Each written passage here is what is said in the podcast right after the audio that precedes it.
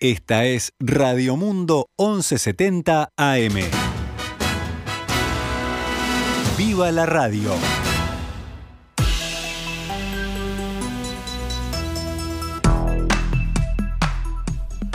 Muy buen mediodía para todos. Le damos la bienvenida a una nueva edición de Noticias al Mediodía en este martes 22 de febrero del año 2022 y ahora actualizamos la información. Bueno, se están inaugurando a esta hora en San Carlos los dos primeros eh, juzgados especializados en violencia basada en género, doméstica y sexual en todo el país. La inauguración requirió una inversión de 6 millones de pesos y llega casi dos años después de que la ley de presupuesto le otorgara una partida para llevar adelante el proyecto. Sí, también llega casi cinco años después de que este tipo de juzgados fueran incluidos en la eh, recordada Ley Integral sobre Violencia Basada en Género. La presidenta en ejercicio, Beatriz Argimón, destacó el trabajo en conjunto entre el Gobierno, la Suprema Corte de Justicia y la Intendencia de Maldonado. A la vista de, la sociedad y el compromiso de seguir apostando durante este año a que esto se concrete rápidamente en Rivera y en Salvo. La dirigente del sector banca oficial de AEU, estamos hablando de Lorena Lavecchia, ratificó hoy la marcha programada para el próximo viernes en Punta del Este y afirmó que el sindicato va a tomar medidas que no van a afectar sueldos y jubilaciones, pero dijo sí van a sacudir al sistema bancario. Recordemos que la B que había declarado días atrás que se podría paralizar el sistema financiero por más de 10 días si no se obtiene una respuesta del gobierno que consideren satisfactoria. Entrevistado hoy en Universal, la dirigente dijo que se está a la espera de una convocatoria formal por parte del Ministerio de Trabajo para eh, lograr un, un ámbito de negociación.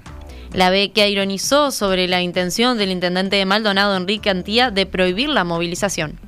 Bueno, nosotros en principio la marcha no es una caravana, que fue lo que estábamos como avisando, no tenemos ni idea cómo va a ser Antía para parar autos que ingresen a Punta del Este, si es que pretende sitiar Punta del Este y no dejar entrar a nadie, o sea, eh, porque va a ser muy difícil realmente para Antía eh, frenar autos que ingresan a Punta del Este. A todo esto, el secretariado ejecutivo del PIT-CNT se va a reunir hoy de tarde para definir, bueno, si habilita o no la posibilidad de rever la decisión de convocar a un paro general para el próximo 8 de marzo, fecha en que recordemos se celebra el Día Internacional de la Mujer. La central había manifestado que la idea de la jornada no era opacar la actividad de las mujeres, aunque sí manifestaron que harían actividades a favor del referéndum contra los 135 artículos de la ley de urgente consideración que a su entender también perjudica a las mujeres. Esto motivó que los colectivos eh, feministas manifestaran su disconformidad con la medida definida previamente por el PIT-CNT. Si la discusión se habilita hoy, en los próximos días se reunirá la mesa representativa especial que tendrá en sus manos la definición. El reconocimiento a la gestión del fallecido ministro y senador Eduardo Bonomi por parte del Sindicato Policial de Montevideo generó diferencias a la interna de esa misma agremiación. Poco después de conocerse el fallecimiento del, exmandatario, la presidenta del sindicato, Patricia Rodríguez, escribió en Twitter, salario, equipamientos, nocturnidad y reestructura interna fueron algunos de los avances en su periodo, que en paz descanse. Una puntualización con la que no todos estuvieron de acuerdo en ese sindicato, esto lo dijo hoy en perspectiva el dirigente del Sindicato Policial de Montevideo, Carlos Pires que dijéramos todo en realidad, lo bueno, lo malo. El tema es que si alguien eh, alguien que falleció eh, no se puede defender, alguien que no está no se puede defender. Entonces, si vas a hacer leña de árbol caído, vas a pegarle, se, se dice las cosas buenas que hizo. Entre los puntos eh, buenos de la gestión de Bonomi eh, se destacó el incremento salarial y el equipamiento, que quedan en los primeros lugares de la lista. Del otro lado, y a diferencia de otro ex fallecido ministro, Jorge Larrañaga, eh, Pires puntualizó la falta total de empatía y de liderazgo de Bonomi. Por ejemplo, dijo a la hora de no asistir a presentarle respetos a los funcionarios caídos en acto de servicio. Y lo que pasa es que en una fuerza, eh, una fuerza pública, la policía, eh, el, la, el, la, imagen de liderazgo es fundamental. Eh, la verdad, es fundamental la imagen de liderazgo. O sea, si cae uno de tus subalternos, ¿no? Y uh -huh. ni siquiera te presentás a velorio, o sea, eh, es como si un número más, un, un animal, un perro, no sé.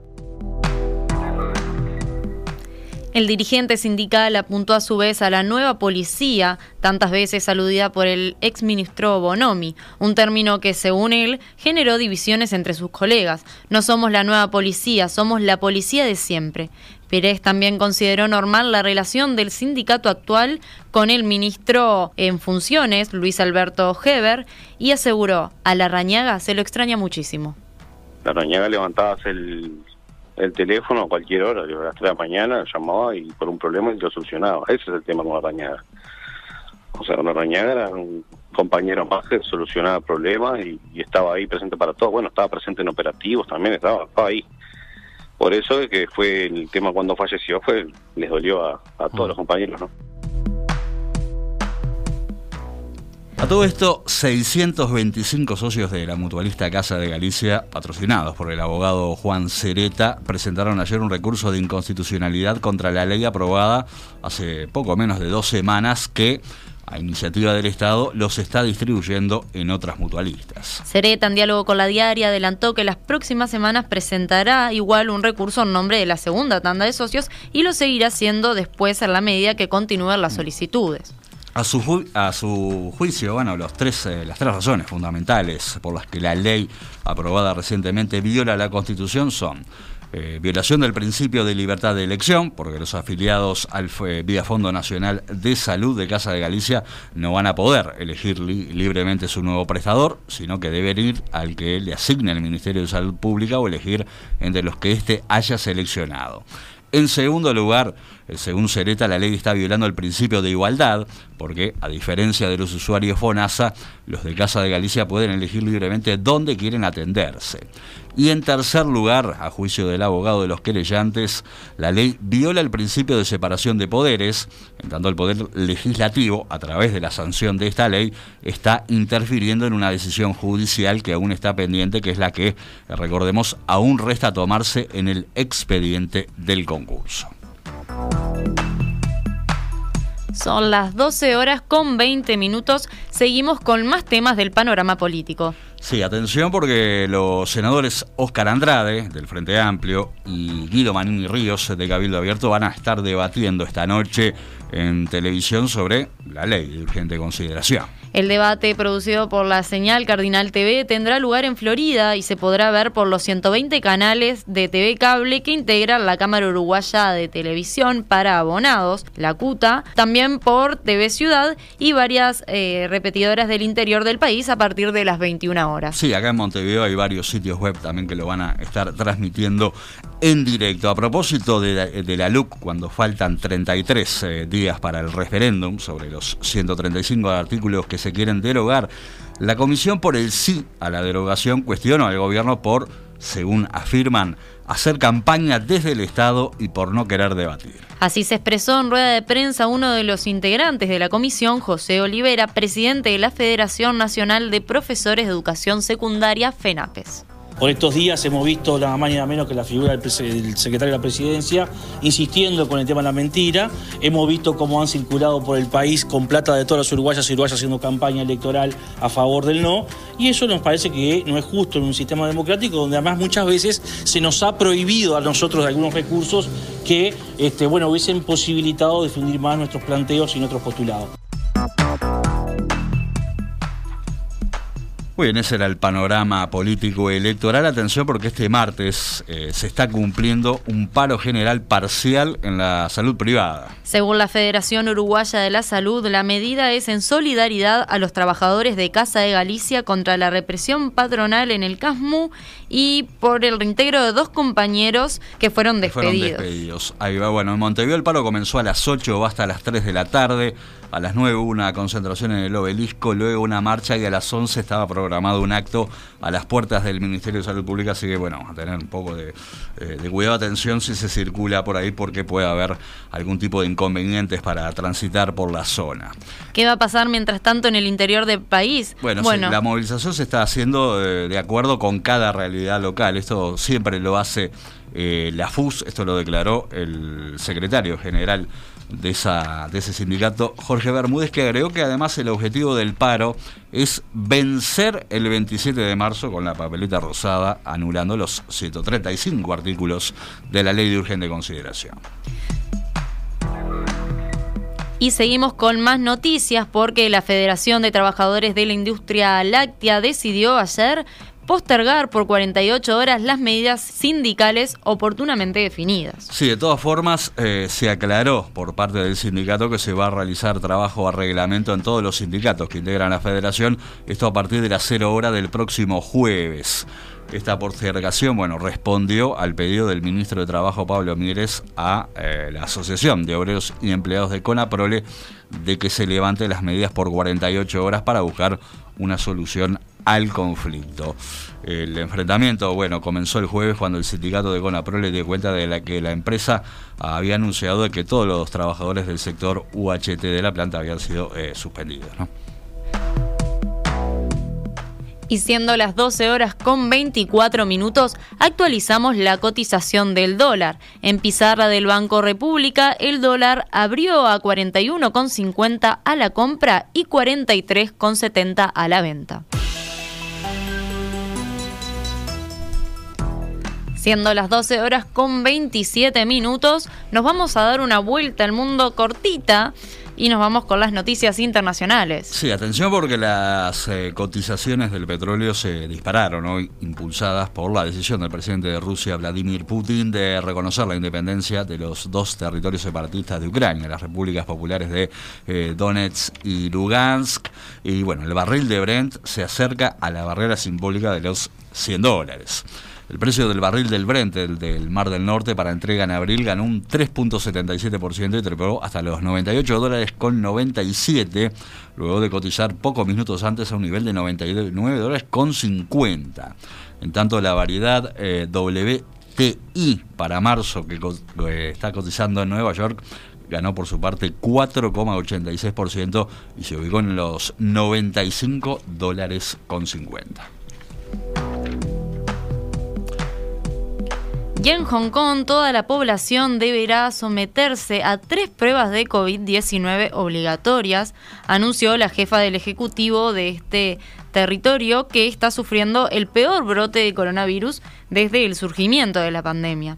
De acuerdo a la nueva reglamentación, 7,4 millones de habitantes deberán someterse a tres rondas de test obligatorios en el mes de marzo. Estos se desarrollarán durante varios días y además los residentes tendrán que efectuar a diario pruebas rápidas de antígeno en su propio hogar. Las escuelas y muchos comercios e instalaciones como gimnasios, bares y salones de belleza permanecerán cerrados hasta fines de abril y también la comunicación con el exterior porque el aeropuerto también está cerrado. Y para despedirnos vamos a una noticia de la región. Sí, nos vamos a Brasil porque lamentablemente la cifra de muertos en los saludes e inundaciones provocados eh, por lluvias torrenciales en la ciudad de Petrópolis, esto en el estado de Río de Janeiro, aumentó en las últimas horas a 182. Eh, la tormenta del 15 de febrero se cobró hasta ahora la vida de 111 mujeres y 71 hombres. Este, de total de, eh, de total muertos, 32 son menores de edad. Estos son datos de la policía civil. Todo esto ocurre una semana después de ese tremendo temporal en donde las autoridades bueno, intentan restablecer la normalidad mientras continúan rescatando cuerpos bajo el lodo y los escombros en las áreas más afectadas. Se calcula que más de 850 personas están recibiendo atención en albergues de emergencia, en tanto 89 eh, siguen desaparecidas, una cifra que va disminuyendo a medida que se van identificando los eh, cuerpos recuperados y que familias reencuentran, por suerte, a parientes sanos y salvos. Un dato a tener en cuenta, allí en Petrópolis en pocas horas cayó un volumen de agua mayor al esperado para todo el mes de febrero. Y ahora sí, nos vamos, nos despedimos, no sin antes darles noticias del panorama deportivo. ¿Qué tenés para contarme, Fabián? Bueno, atención, Plaza Colonia va a debutar esta noche en la fase 2 de la Copa Libertadores de América, enfrentando a un equipo boliviano en el Estadio Centenario, será contra The, Strongest, eh, a las 9.30 en el Centenario. La revancha eh, será el primero de marzo en la ciudad de, La Paz. Y bueno, te puedo comentar que siguen los coletazos, eh, coletazos del partido de ayer de Liverpool, que empató anoche con Nacional y alcanzó a Wanderers en el primer puesto de la apertura, cumplida la tercera fecha, un partido polémico porque a Nacional le anularon un gol bastante eh, dudoso, por decir eh, lo menos. En otros resultados, eh, Deportivo Maldonado le ganó 3 a 0 a Cerrito, la cuarta fecha, que es la próxima, bueno, va a tener el clásico del fútbol uruguayo que se va a disputar el día domingo.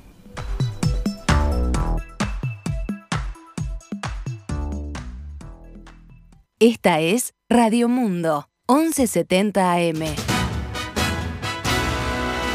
¡Viva la radio!